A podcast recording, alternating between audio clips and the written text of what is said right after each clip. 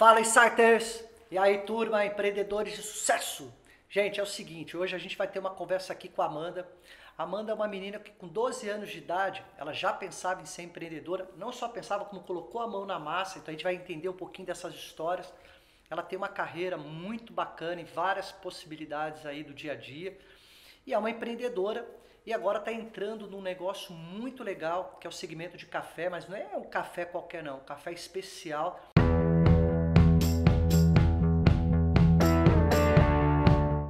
Obrigado por você estar aqui com a gente no canal da Insight. Nossa, Obrigado você estar aí contribuindo né, e ajudando os empreendedores cada vez mais a acessarem boas práticas. Né? Me fala um pouquinho aí, quer dizer que com 12 anos de idade você Pois já falou, não, eu já quero ganhar o meu dinheiro. Como é que é essa Sim. história? Eu desde muito nova, com 12 anos de idade, eu entendi que eu tinha que fazer algo para poder ter resultado. Sempre entendi que era escolhas das minhas ações, isso desde muito cedo. E eu fui trabalhar com uma empresa de montar agenda. Eu era muito novinha, nunca fui baixinha, viu gente? Sempre fui uma menina alta. Percebe, Mas- você viu? Ela é bem alta. Mas eu fui com toda a força trabalhar e meu pai naquela época achou aquilo muito novo, muito assustador, mas eu fui trabalhar. E eu comprava uma boneca e guardava o dinheiro, o outro resto. E comecei a entender que a boneca acabava e o dinheiro só crescia. E aí eu disse: olha, existe uma chance de eu ter algo maior que uma boneca. E eu comecei a guardar dinheiro. E foi assim que, de quatro irmãos, eh, sendo o pai pedreiro e a mãe eh, empregada doméstica, eu fui fazer faculdade, minha segunda faculdade, pós-graduada. Eu sou a única da família que consegui essa formação. Então é, é um- é uma história de bastante sofrimento e vitórias. E aí, me conta um pouquinho, depois, quer dizer, você é formada na área de marketing, Isso. né? E aí, como é que você seguiu essa trajetória na sua vida? É muito louca essa minha história com o café. Eu sempre fui de sonhar muito alto. Sempre fui de ter planos muito, muito ousados na minha vida. Isso eu falo de forma muito natural, porque é muito natural para mim pensar.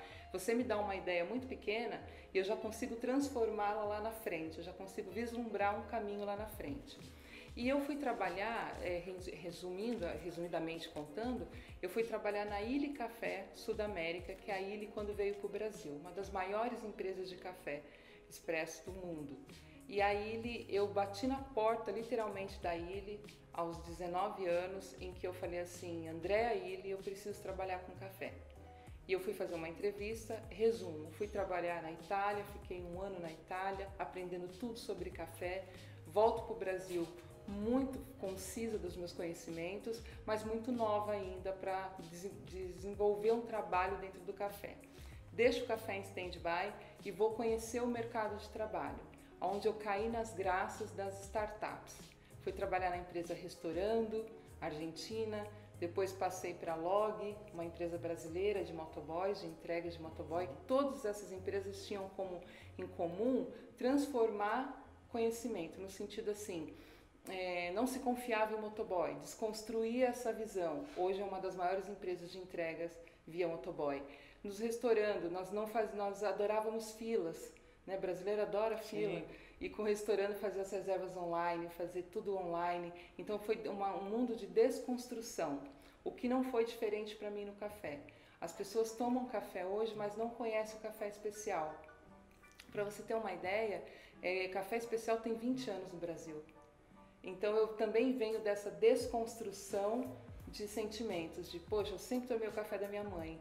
Como que deve ser o café especial? O que, que é o café especial? Então eu estou sempre vindo na desconstrução do mercado. Me fala uma coisa, é, ao longo dessas, dessa trajetória, quais foram os principais aprendizados que você teve e que de alguma forma fez você chegar agora nesse patamar mais preparada, com mais conhecimento? Conta um pouquinho aqui, é, acho que duas variáveis aí, uma é a questão da carreira, né? Para quem está querendo buscar o crescimento dentro de uma empresa, o que você acha que é importante a gente falar para as pessoas? É, e depois a gente vai falar um pouquinho de empreendedorismo, né? Mas fala um pouquinho aí dessa, dessa trajetória aí como, como uma executiva, né? Sim, eu acho que duas, dois temas muito importantes dentro da minha personalidade. A primeira é ter coragem. Você precisa ter coragem. Para qualquer coisa que você faça na vida, você tem que ter coragem. E não estou falando de não sentir o frio na barriga. Estou dizendo que você pode sentir o frio na barriga, você pode sentir aquele medinho, mas não pode paralisar. Então a coragem sempre foi o meu maior vínculo comigo mesma. A segunda vertente que eu acho que todo empresário deve ter, todo ser humano deve ter, é a busca e a sede pelo conhecimento. Se você lê todo dia 30 minutos um assunto, você vai se tornar no final do dia especialista de algo. Então, conhecimento é algo que ninguém rouba de você. Claro. Isso foi um norte para minha carreira e até hoje é a busca do conhecimento. Para você ter uma ideia, Anderson, eu fui virar barista, eu fui trabalhar atrás de um balcão de uma cafeteria para entender o que, que era o barismo, para entender se eu queria ser, ter uma cafeteria. E fui lá com todo o meu, com meu conhecimento como barista, fui lavar louça e limpar chão. Depois eu passei para mestre de torra, fui torrar café. É muito difícil você ver mulheres torrando café. E eu fui para esse mundo da torra do café. E, eu, e, as pessoas brincam com falar, mas com essa unha desse tamanho, esse salto desse tamanho, você está torrando café? Eu falo, eu torro café. Então, o conhecimento é algo que ninguém rouba de você e que te dá poder. Isso é, é o que mais se deve ter, que conhecimento é poder. E agora vamos entrar no mundo do café, né, que é o mundo que você está aí olhando e está brilhando os olhos, né? Nossa, né? Que eu sim. acho que isso é muito legal. É, primeiro, da tua experiência, tua primeira experiência com café na Lili, né? É, o que foi o grande aprendizado que você teve e por que, que te encantou tanto? Tá. O café, para mim, ele entrou na minha vida como um divisor de água no sentido de é, não aceitar o menos.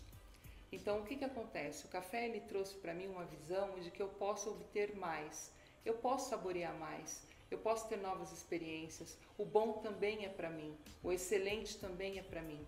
Então, o café me tirou do comodismo, o café especial. Quando eu experimentei café especial pela primeira vez, a minha primeira sensação foi de que não era café, que eu não tinha tomado café até aquele momento. Eu senti algo doce, senti um corpo, entendi o parece leite, hum. Eh, tem uma sensação tátil diferente. Naquela época eu não escrevia assim, eu só uhum. falei que gostoso esse café. Mas aí eu fui entender, eu falei, por que, esse café é diferente do que eu tomo em casa? E aí começou um estudo em cima do porquê que esse café se comportava diferente, que é o coffee arábica. Foi quando eu fui apresentada para o coffee arábica. E nesse momento eu comecei a entender que ele era um organismo que respondia a diferentes estímulos que ele respondia no plantio, que ele respondia na torra, que ele respondia na xícara. Então era um café que conversava com você. Era uma sensação de que eu tinha de que eu estava lidando com um ser humano que estava se apresentando para mim naquele momento. E o café foi diferente nesse sentido pelas oportunidades que ele cria. Desde muito antigamente, o café já vem salvando o Brasil. Ele é um astro nesse sentido econômico. Uhum. E aí, como empreendedora, eu juntei a minha vontade de como consumidora, porque eu sou amante do café especial, com a oportunidade de empreender. Foi os dois mundos perfeitos para mim. Então o café me trouxe essa sensação de poder. Fala uma coisa, é, a dona de casa quer saber. Tem muita dona de casa aqui olhando, né? são empreendedoras, mas são donas de casa também. Ela quer saber, na hora que ela vai lá na gôndola do café, lá no supermercado, e aí? É o café do dia a dia, né? Vamos ah. pensar assim, não é um café um pouco mais elaborado. Como é que ela escolhe o café? Olha só, quando a gente fala de é café, difícil, né? é muito difícil. Quando a gente fala de café especial, a gente está falando de um café que não é apresentado no mercado. Nós Perfeito. estamos falando de um café que não chega ao mercado porque ele existe uma complexidade de tempo de torra, de preparo para poder ficar parado numa gôndola. Mas falando de café comercial, existem algumas coisas que norteiam um bom café. Por exemplo, se ele é 100% arábica. Isso tudo a gente vê na embalagem dele. Vê na embalagem. Mas é, é esse aí, vamos pensar assim, é um café está no nível mais popular do dia a dia, porque a gente a gente, tem a, a, gente quer olhar também essa coisa que é aquele café, que é o café mais popular, né? Sim. Que é o café, vamos pensar assim, o café mais do dia a dia. É, é, então, as características desse café, para a gente fazer uma compra boa, ah, então a, a, primeira coisa seria olhar se ele é. Se ele é, se ele é um arábica, se ele é tá. é 100% arábica. Existem cafés gourmets 100% arábica. Certo. Se ele tem rastreabilidade, ou seja, quem é o produtor no rótulo, certo. vai apresentar o nome da fazenda e o nome do produtor. Então isso é uma, um, já é um indício de qualidade. Se ele tem a data de validade próxima à torra, Então, quanto mais próximo à torra, mais qualidade esse café apresenta. Certo. Outra situação, é, falei da data de validade, né? Outra situação é observar se você tem, por exemplo, é, algum tipo de situação que pode dizer assim: esse é um café especial, ou esse é um café gourmet, ou esse é um café de, de tradicional. Escolher entre essas situações, do tipo, certo. tipo gourmet já é um café um pouco melhor que o café tá, tradicional. Ele é o mais elaborado. Ele é o mais assim. elaborado. Entendi. Então é uma, é uma situação. Mas, de verdade, existe uma diferença gritante do café comercial para o café Sim, especial. Claro. Então não tem como a gente comparar. Mas dentro do café tradicional é olhar essas informações para poder. O que, que faz uma xícara boa? O que, que faz um café bom? Água boa, então água de qualidade, grãos, cafés em grãos bons e um bom moedor. Isso faz um café de qualidade. E que na verdade, quando você vai comprar o café especial, você comprar ele em grão e moer na hora, você já tem uma experiência na xícara completamente diferente. Ah, é totalmente ca... diferente. Totalmente diferente, porque o café após moído, ele volatiza em 5 a 10 minutos. Então ele já começa a perder atributos quando ele é moído. Então ele tem de 5 a 10 minutos para que ele possa entregar qualidade na xícara. Então eu aconselho a dona de casa a não comprar café moído, que ela compre o café em grão e moe o seu próprio grão. Isso é fantástico. Você leva um pouco mais de tempo, mas você tem uma experiência na xícara, uma experiência de saúde, uma experiência completamente diferente quando você faz esse preparo. E uma água de qualidade, uma água filtrada, uma água que não seja alcalina. Você vai ter o seu café explorado de forma incrível. E no mercado que você vai atuar, ele é um mercado bastante competitivo e como é que você imagina que você vai ganhar mercado com essa turma que já está explorando isso aí? É um mercado competitivo, mas é um mercado inexplorado. Hum. Isso que é interessante. Você tem a competição das marcas que já estão brigando por aí por um lugar, mas você tem pouco, pouco exploração desse mercado. Você tem muito o que explorar. A gente tem muito o que ir atrás. Então há espaço para todos. Eu digo a vocês que empreender no mundo do café é a melhor coisa que vai acontecer nas próximas gerações porque nós estamos vivendo, indo para a quarta onda do café, onde as pessoas já compram, terceira onda já já está se falando das pessoas comprarem seus métodos para fazer em casa. Rapidamente, explica para a gente aí o que, que, são essas ondas aí, só para ah, gente, legal. só para a gente entender um pouco essa, porque né, a gente quer leigo. Tá. A primeira onda do café se falava de um café que se ele não ele não tinha um papel principal na mesa do consumidor, ele era coadjuvante do leite. Então se falava de saúde. Será que café faz bem? Será que café faz mal? Então tinha essa, essa, esse murmúrio no sentido de será que o café é bom? A segunda onda falava-se das Starbucks, das, das, cafés fora de casa. Então já veio tomando café fora de casa, as pessoas já começavam a entender o que, que era um café mais especial na segunda onda. Agora na terceira onda, as pessoas compram métodos para fazer em casa. Elas são coffee lovers, elas falam de café, elas compartilham café. Café já está presente como algo que tem, que gera saúde, experiência e valor. Então já se fala nessa terceira onda. A quarta onda, eu acredito, seria muito cedo para falar, mas eu acredito que a quarta onda ela está atrelada à tecnologia no café. Que, como assim? Conta aí. Por exemplo, as pessoas provavelmente terão torradores em casa para torrar os seus próprios cafés. Isso é uma visão assim geral, tá? Estou resumindo muito aqui, que a onda é muita coisa, é muito complexa. Eu poderia falar das, das ondas o dia inteiro, uhum. mas resumindo assim a grosso modo, eu acredito que a gente está caminhando para ter o próprio torrador em casa.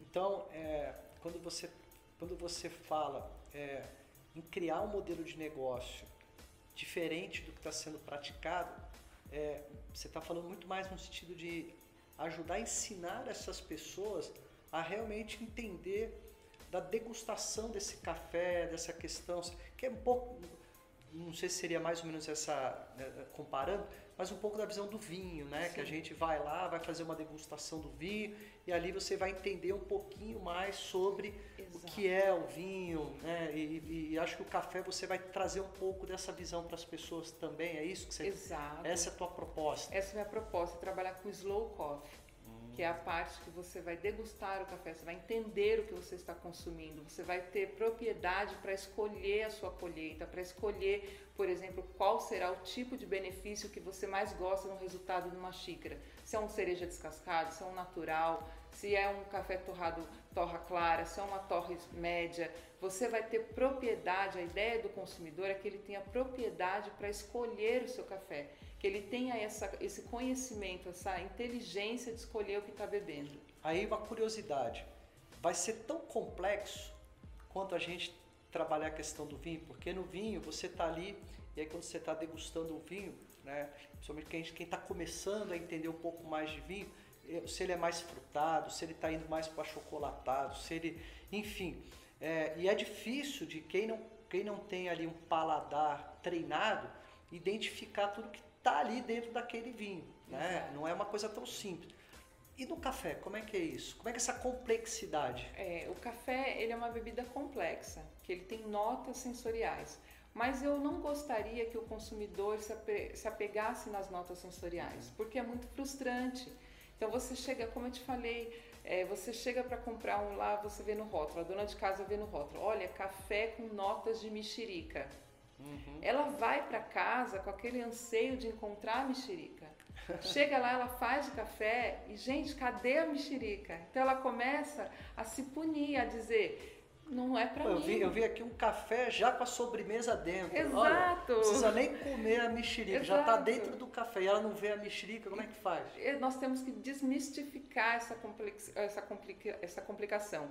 Café ele é complexo porque ele tem va uma variedade de coisas que o tornam complexo. Uma beleza, uma dança, a torra, o método que foi usado. Existem outras atenções. Deixa o sensorial para quem trabalha com sensorial, para quem vive do sensorial e que precisa dar uma baliza, dar uma, uma sensação de norteador para aquele sabor, mas não é exatidão. O que é bom mesmo, Anderson, é sentar e tomar uma boa xícara de café. Nós não podemos esquecer deste ritual, do quanto é gostoso tomar café. Dá uma dica aqui ó, para a turma que está aqui no nosso canal. Café é bom com o quê? Ah, café harmoniza com aí, tantas dá, coisas. Dá dica aí pra turma. Mas se eu pudesse dar uma dica de harmonização de café, Isso aí. bebam café comendo bolo de milho. Hum. É tudo de bom. Agora, café harmoniza com charuto, café harmoniza com queijo, mas assim, comer, com, é, tomando, tomar café comendo algo com milho é fantástico. E um bolinho de fubá com erva doce também. Nossa, bom demais. Isso é bom, é hein? bom demais. Como que... diz lá em Minas, nó. Bom demais. bom demais. Gente, a conversa foi super boa. Obrigado por você estar aqui com a eu gente agradeço, no canal. Todo sucesso. E eu acho que quando a gente é, traz todo o know-how, todo o conhecimento, entendendo o mercado, a experiência do cliente, e você traz algo que realmente vai ser algo mais inovador, vai ser algo que está provocando as pessoas, é, não tem como não dar certo. Não tem. Né? Eu acho que a gente está sempre buscando muito né? É, possibilidades de melhorias. Né? Eu acho que isso é, é, é bem por aí. Obrigado por você estar aqui com a gente no canal. Obrigada. Vamos dar um tchau para essa turma. Turma, é isso aí. Um beijão para todo mundo. Fiquem com Deus.